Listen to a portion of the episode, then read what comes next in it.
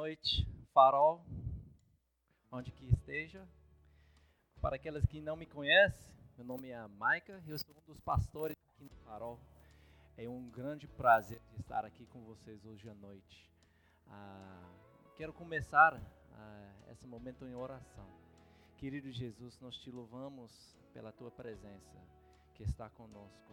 Nós pedimos, Senhor, que o Senhor abrisse os nossos olhos para escutar e receber a tua palavra. Me ajuda também, Senhor, aqui, ah, para que nada que eu falo ah, seja da minha boca, mas seja da tua vontade.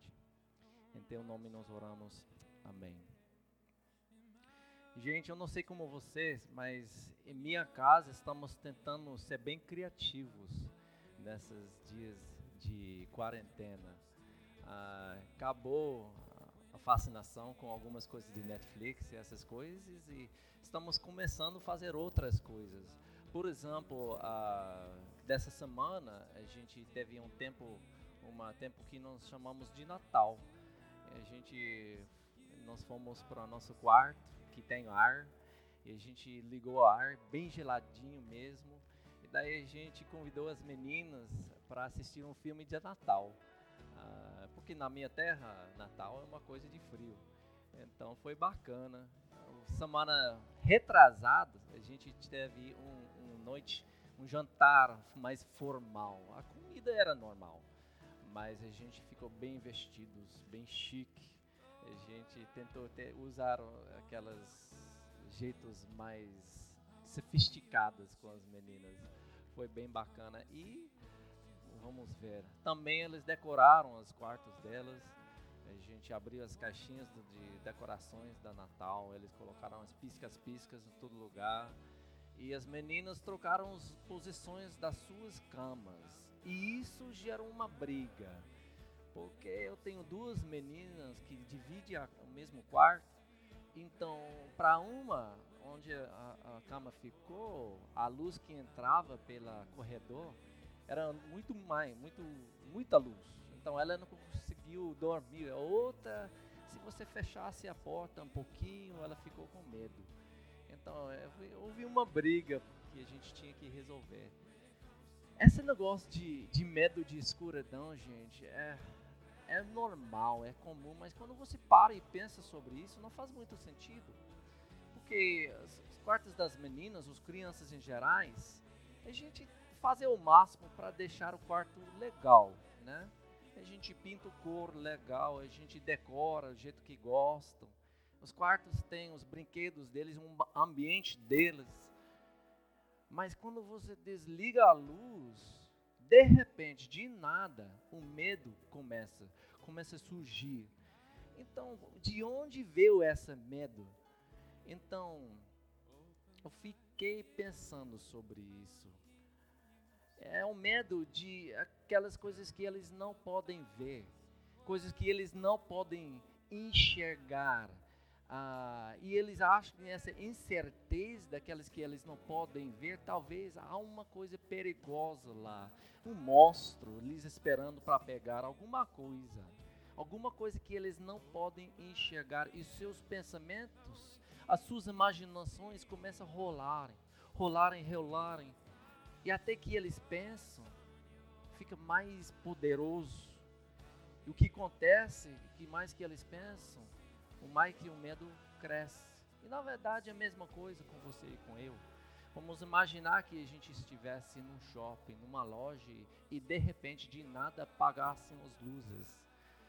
Houve uma queda de energia, alguma coisa, aqueles primeiros momentos vai dar susto para as pessoas até que eles tiram seus celulares bolsos e ligam as lanternas, eles ficam inseguros, porque aquela que a gente não pode enxergar dá um pouco de medo.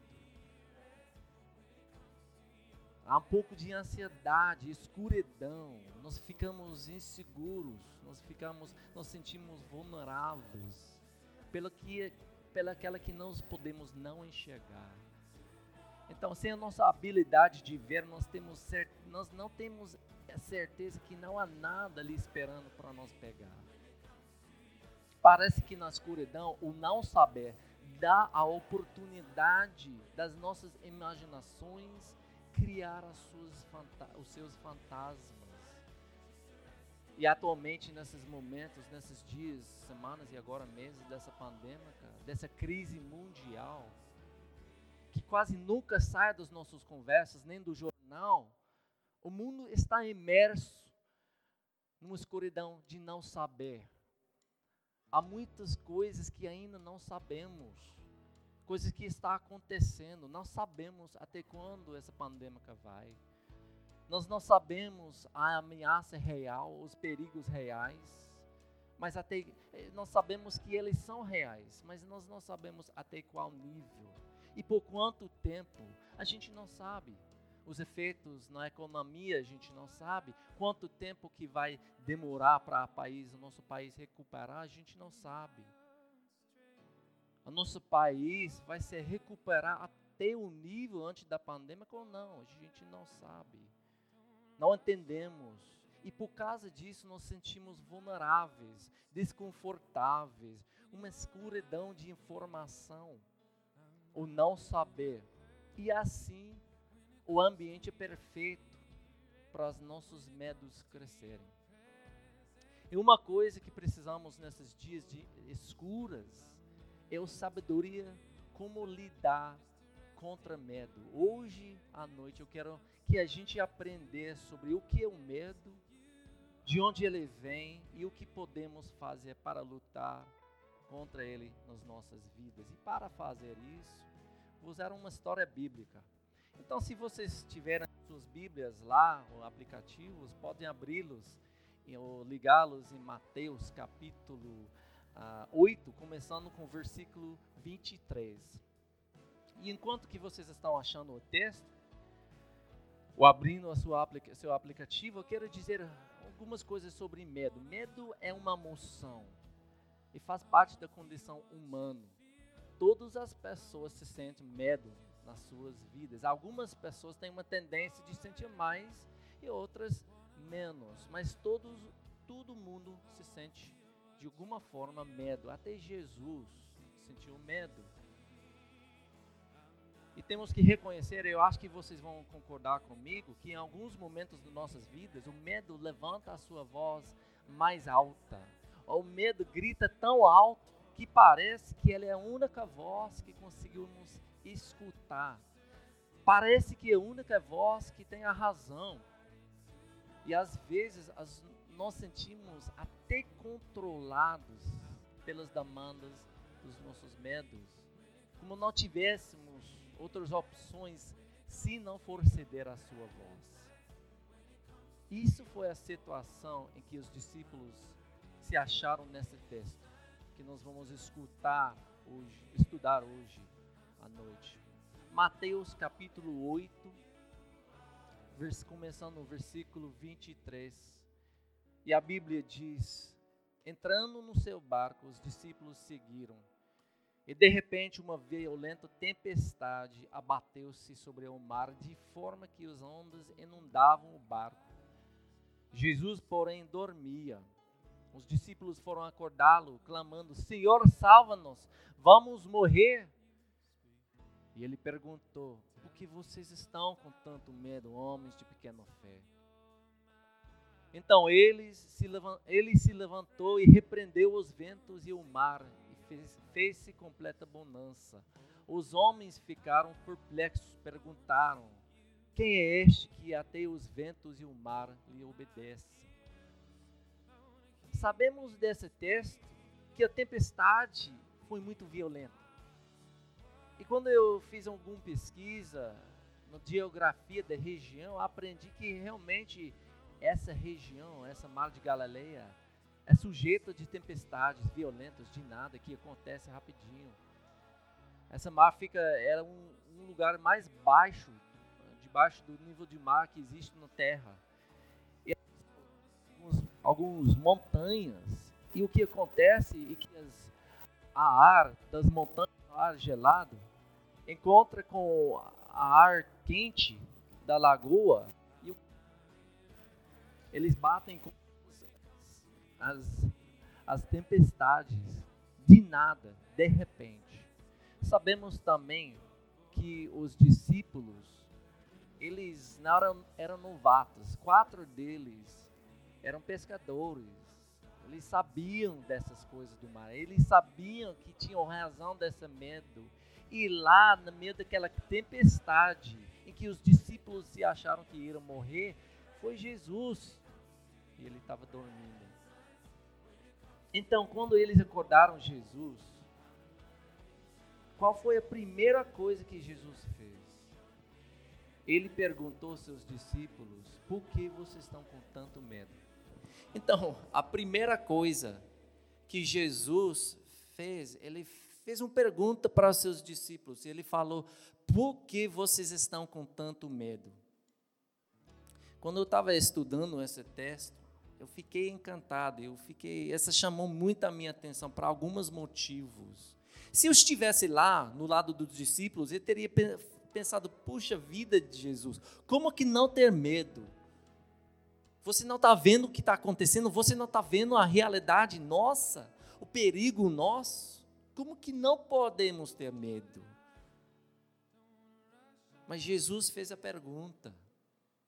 E uma coisa que isso me chamou a atenção, uma coisa que a pergunta de Jesus aos seus discípulos nos mostra que existe outra opção, é uma outra possibilidade, pelo menos uma possibilidade, uma opção de ter medo ou não. Você sabe, a Bíblia fala muitas vezes: não temas, tenha coragem, quando eu estava olhando dessa semana, quantas vezes, eu fiquei chocado para aprender que foram 365 vezes na Bíblia que a Bíblia nos avisa que Deus fala através dos seus profetas, através dos anjos, até Ele mesmo, Ele fala: tenha coragem, não temas. Essa é uma vez por cada dia do ano. Então, se Jesus estava dizendo aos seus discípulos: não temas, Tenha coragem, se a Bíblia está dizendo para várias pessoas, enfrentando várias situações. Isso nos deixa pensar que pelo menos há outra opção. Isso implica que existe uma outra escolha, que medo não é a única opção diante de um perigo. Ele é uma reação sim, uma opção sim, mas não, ele não é o único. Então pode surgir a questão, Maica, será que seja possível estar diante de um perigo e não se sentir medo? Eu diria sim, é possível. E para explicar isso, eu vou contar uma história, uma história que aconteceu recentemente comigo. Há alguns seis meses atrás, a minha esposa, ela achou uma boa ideia de comprar algumas bicicletas para as meninas. Então, eu, fiquei, eu fui na LX, eu olhei, comprei uma, e daí a gente consertou outra, que estava bem parada com a gente. Então a gente ficou com duas bicicletas. E parte da minha motivação a fazer isso, eu sempre corro. Eu estou correndo até hoje, tentando não fazer ganhar aqueles quilos de quarentena. E, e eu pensei seria legal para ter as meninas me acompanharam, pelo menos um. Então, um belo dia, eu convidei a Samara, foi bem cedinho. Samara, vamos sair, vamos para a orla. Ela concordou, a gente acordou, a gente foi. E naquela dia tinha acabado de chover. Então, a, o chão estava molhado, mas o céu estava aberto. Eu ainda estava com sono no, nos olhos, então a gente foi. A gente estava indo para a orla. Mas para chegar na orla, a gente que, tinha que ah, atravessar a PR-15. Na hora que o trânsito estava começando a ficar mais intenso. Mas eu tinha passado o PR-15, atravessado milhares de vezes, eu não sentia medo nenhum. E também porque logo antes, onde a gente atravessa, é uma retorno, é um retorno lá. E geralmente os carros das duas pistas tentam fazer retorno, então acaba fechando os carros que estão tá indo para frente. Então ninguém pode passar. Então, chegando onde eu ia atravessar, olhei, tá tudo certo e fui embora. Eu atravessei, chegando na calçada, eu, eu olhei no trânsito e houve duas coisas que me assustou. Não me assustou, que eu notei. Uma foi para atravessar a pé é muito mais fácil, muito mais rápido do que com, com bicicleta. A bicicleta, para começar, é muito mais demorada. Então, mesmo que eu tinha chegado já na calçada, Samara estava apenas começando. É a segunda coisa que eu vi que não todos os carros eram parados. Houve um carro que parece que ficou irritado com todo mundo parado e ele foi embora. Ele estava chegando em alta velocidade. E só olhando na situação, eu sabia que não dava para aquele carro para parar. Eu olhei, ele estava indo na direção da minha filha na bicicleta. Não deu tempo para pensar. Eu voltei para a pista. Eu falei, Samara, para, para. Ela olhou para mim. Ela viu o carro chegando. A bicicleta caiu. Eu caí com ela. Essa Samara, em vez de cair, ela saiu. Ela pulou da bicicleta. Correu para a calçada. Eu fiquei no chão. Vendo o carro chegando. Ele passando com alta velocidade. Pegou parte da minha bicicleta. Puf, arrebentou. Foi assim que aconteceu. Eu fui para a calçada e falei, Samara, você está está tudo bem? Falou, tudo, pai. A segunda pergunta que eu fiz, Samara, você está tá com medo? Ela falou, não. Estranho, que nem eu estava com medo. Por quê? Porque aconteceu tão rápido, tão rápido, que não dava para pensar, não dava para ter aquele medo eu senti adrenalina, eu agi na hora, foi uma reação. Mas quando eu comecei a pensar sobre aquela, aquela que poderia ter acontecido, eu comecei a ver o nascimento da Samara, os anos que tenham passado, eu comecei a imaginar a cena que poderia ter acontecido, ligando para minha esposa, falando: Marla,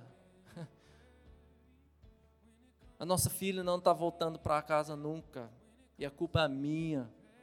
Eu falei para ela, estava tudo certo. Ela estava seguindo as minhas instruções. No momento que eu comecei a imaginar, pensar essas coisas, eu quase vomitei de tanto medo. Mas na hora, não tinha medo não. Estávamos em um perigo mortal, mas nem sentimos o medo. Por quê? porque medo envolve o pensar, envolve nosso cérebro, os nossos pensamentos. Nos momentos assim, quando tudo passa muito rápido, alguns de vocês sabem o que eu estou falando.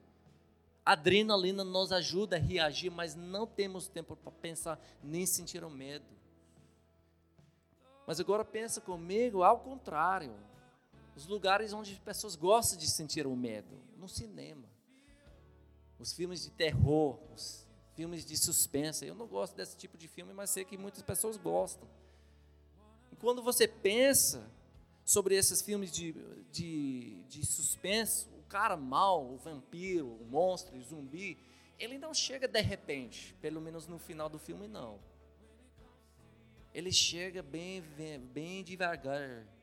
Tem tempo, momentos de suspense, de suspenso onde a música, a música fica bem assombrosa, bem tenso.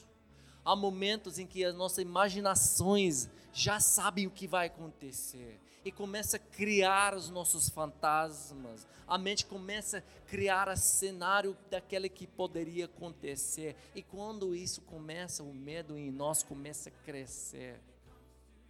Porque a mente, a mente, os pensamentos são muito importantes na criação do medo e também o tempo. Os produtores dos filmes sabem disso. Eles sabem como estimular as nossas imaginações. Uma mexida de um planta aqui, os cortinas aqui, uma coisa que passa. Eles sabem como usar essas coisas para que a gente fique apavorados. Exige a participação dos nossos mentes, a colaboração dos nossos pensamentos. A criação do medo é como fazendo pão. Os pensamentos e ideias são como um fermento que precisa um elemento de tempo para crescer. E com o tempo, essas coisas, esses pensamentos crescem, os nossos medos, as nossas emoções combinam, começam a crescer, a gente começa a sentir mais o medo. E E isso afeta os nossos comportamentos.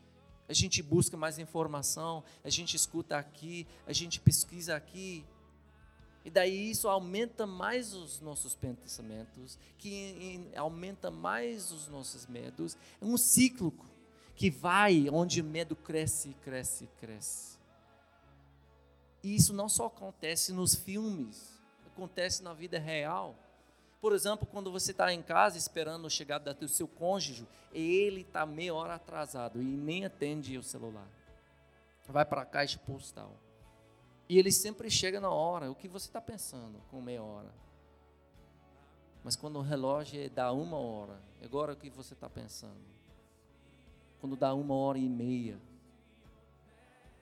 Quando você está voltando no mercadinho que fica apenas quatro quadros da sua casa, Está escuro já, a rua está vazia e há uma cara que está seguindo você. Você olha atrás, não reconhece ele, ele não é um vizinho seu. Você nunca viu ele antes.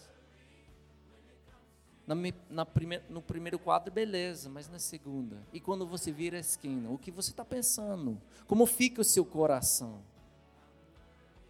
O medo não só vem das nossas circunstâncias, ele vem nossos pensamentos sobre as nossas circunstâncias. Ele aumentar, ele está alimentado, é aumentado pelas nossas imaginações, mas ele começa aqui, antes que nós sentimos ele aqui. Quando nós não temos tempo para pensar, nós não sentimos o medo. Mas o mais tempo que nós temos, o mais que nós sentimos. E agora? Interessante como isso funciona. Mas olhando de novo para a pergunta que Jesus fez aos seus discípulos, ele perguntou a eles: por que, que vocês estão com tanto medo? Isso não, nos mostra que não é apenas uma opção de ter medo ou não, mas isso nos mostra que há uma razão, há, há um porquê que está atrás dos nossos medos, não só das circunstâncias. Parece uma resposta fácil. Jesus, a tempestade. Mas Jesus estava olhando, enxergando a tempestade. Olha o que eles disseram a Jesus: Senhor, salva-nos, vamos morrer. Eu gosto da versão do Marcos também, contando a mesma história. Eles clamavam: Mestre, não te importa se morremos? Chegou primeiro as circunstâncias, segundo os pensamentos sobre as circunstâncias, e terceira, as emoções baseadas nos pensamentos. As circunstâncias foram a, a tempestade e que Jesus estava dormindo. Os pensamentos, vamos morrer e Jesus nem importa com isso. Resultado, o medo. E cada minuto que passou, esse medo aumentou. Mas na pergunta dele, ele estava ele não estava referindo só à situação externa. Isso foi óbvio. Ele estava referindo à situação interna deles. Por que vocês têm tanto, tinham tanto medo? Tenham. Quais foram seus pensamentos sobre a situação? Eles acharam que eles iriam morrer. Acharam que Jesus esqueceu deles, que ele não importou com eles. Acharam que a tempestade era mais poderoso que Jesus. Acharam que as vidas deles seriam desperdiçados, que os, todos os seus sacrifícios teriam sido em vão, que eles não teriam um impacto no mundo e logo, logo eles seriam afogados e esquecidos. Mas nenhum dessas coisas aconteceram. Não? Nenhum dessas coisas aconteceram. Você sabe que a maioria das coisas que tememos nunca acontece. Esses foram os pensamentos atrás dos medos dos discípulos.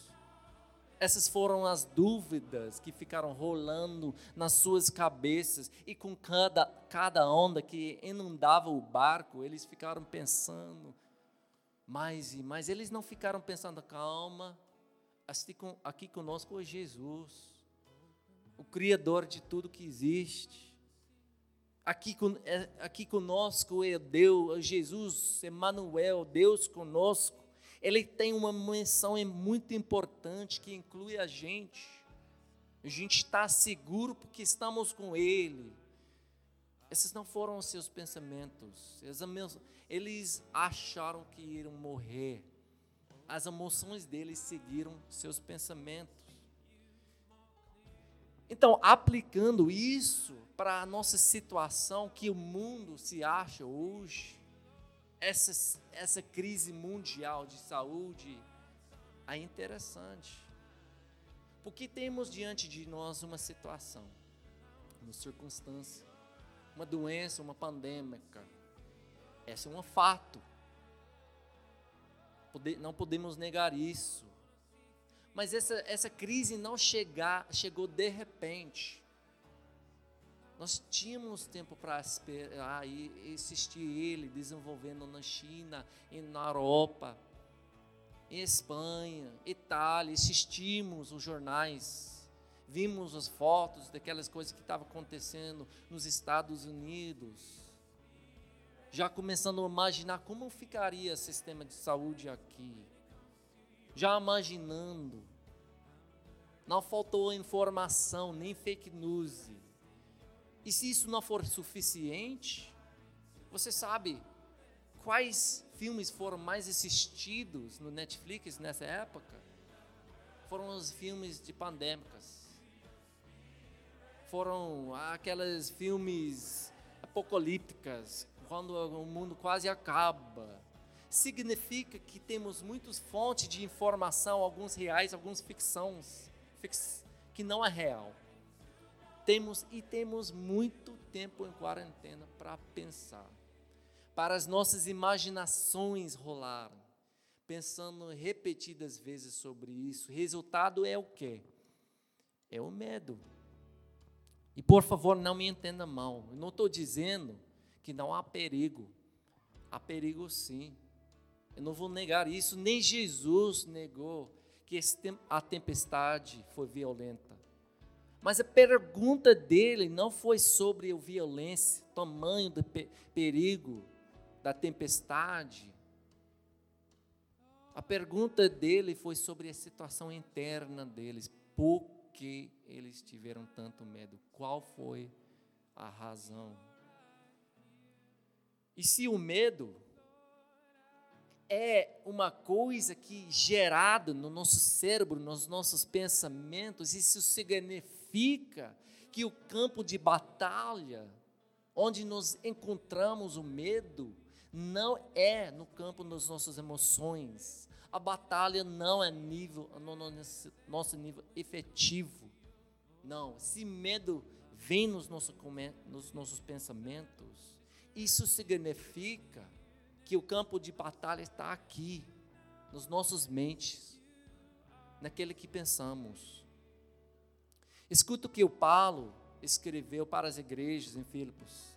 Ele escreveu: finalmente, irmãos, tudo que for verdadeiro, tudo que for nobre, tudo que for correto, tudo que for puro, tudo que for amável, tudo que for de boa fama, se houver algo de excelente ou digno de louvor, pensa nessas coisas. Pensa nessas coisas, disciplina, onde nós vamos focar. Ele falou: ponha em prática todos, uh, tudo o que vocês aprenderam, receberam, ouviram e viram em mim, e o Deus do paz estará com vocês. O Deus de paz, não o Deus de medo. Quando ele escreveu para a igreja em Coríntios, ele falou sobre a capacitação divina para batalhar, e ele fala: nos levamos cativo todo pensamento para torná-lo obediente Cristo. Nós não deixamos os pensamentos rolando, rolando, rolando. Nós levamos cativo todo o pensamento.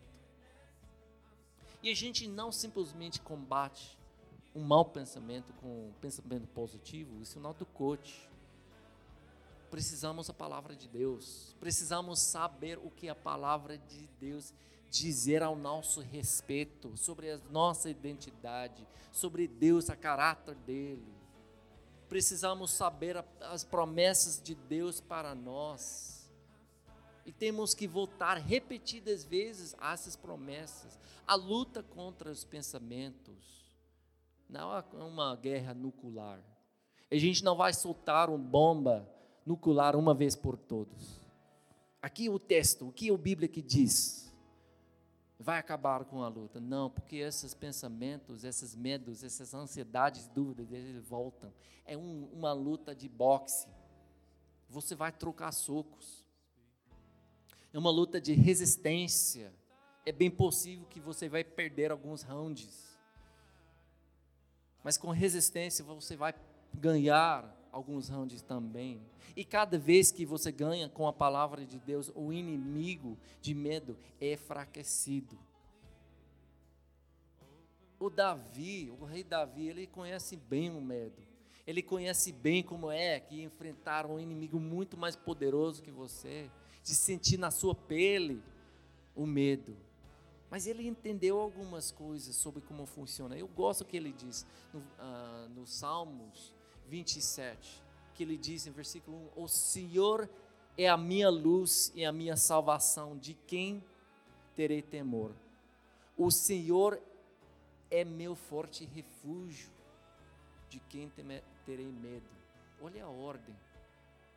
Ele começou com a afirmação, com um pensamento. O Senhor é a luz da minha salvação.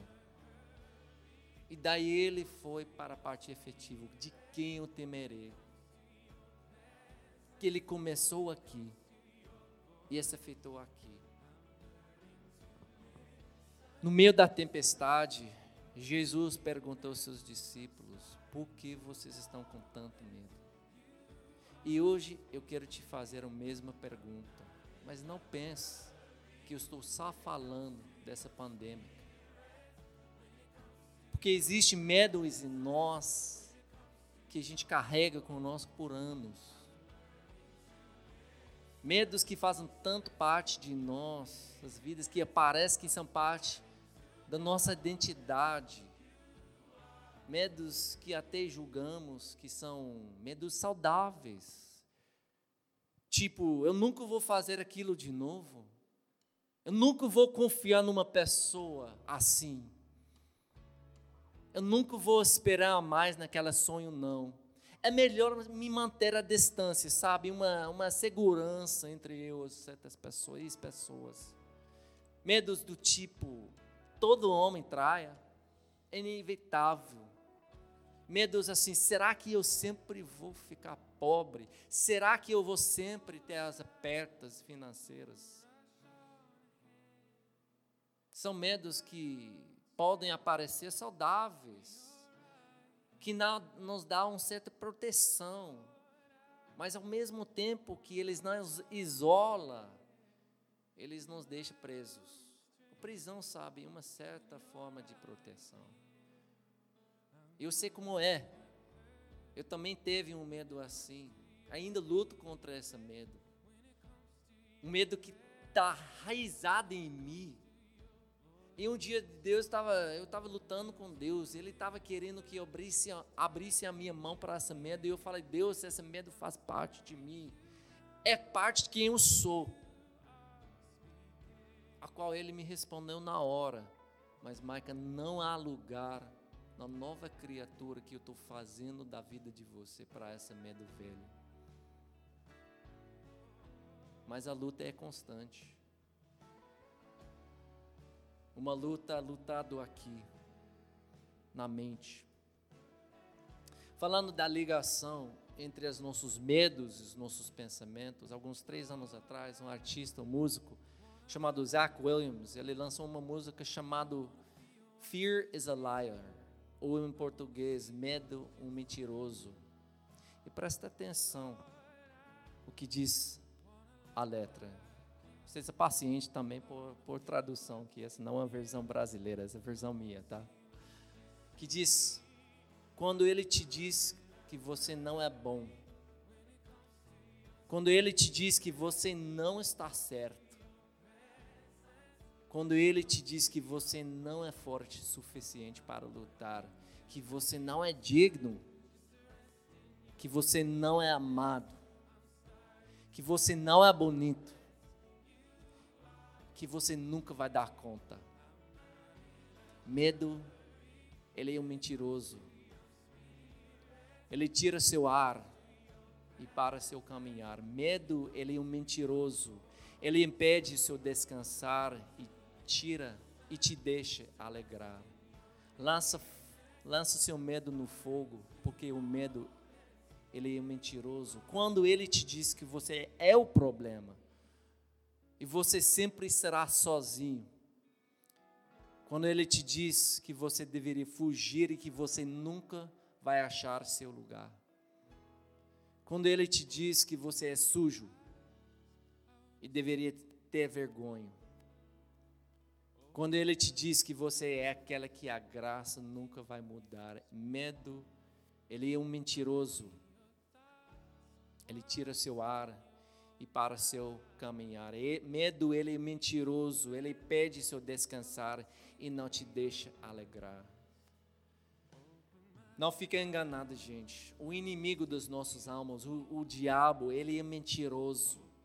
E ele vai usar maneiras diversas para implantar pensamentos nas nossas cabeças que geram medo em nós. Medo que nos escraviza, medo que nos paralisa. Eu não estou dizendo que todo medo não tem razão. Os discípulos tinham razão para seu medo. Eu não estou dizendo que todo medo é ruim.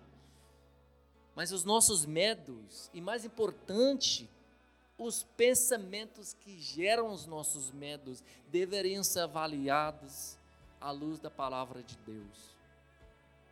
Eu quero fechar hoje com a mensagem, a, mesma, eu quero fechar hoje com a mesma pergunta que Jesus fez aos seus discípulos, para vocês pensarem nessa semana. Por que vocês estão com tanto medo? Quero que você pedir nessa tempo extra que tem nessa semana, que essa pergunta fique com você, que você avalia não somente os seus medos, mas os pensamentos por trás dos seus medos, que você vai saber se esses pensamentos combinam com a palavra de Deus ou são mentiras. Mentiras com a proposta de te escravizar e te paralisar. E se fosse uma mentira, que você soubesse que medo não é a única opção. Que você vai lutar a luta de boxe contra essas mentiras. E que você conhecerá a verdade e a verdade te libertará da escravidão do medo. Mesmo sendo numa tempestade violento, uma noite escura. Ou até o pandêmico atual. Amém? Que Deus te abençoe.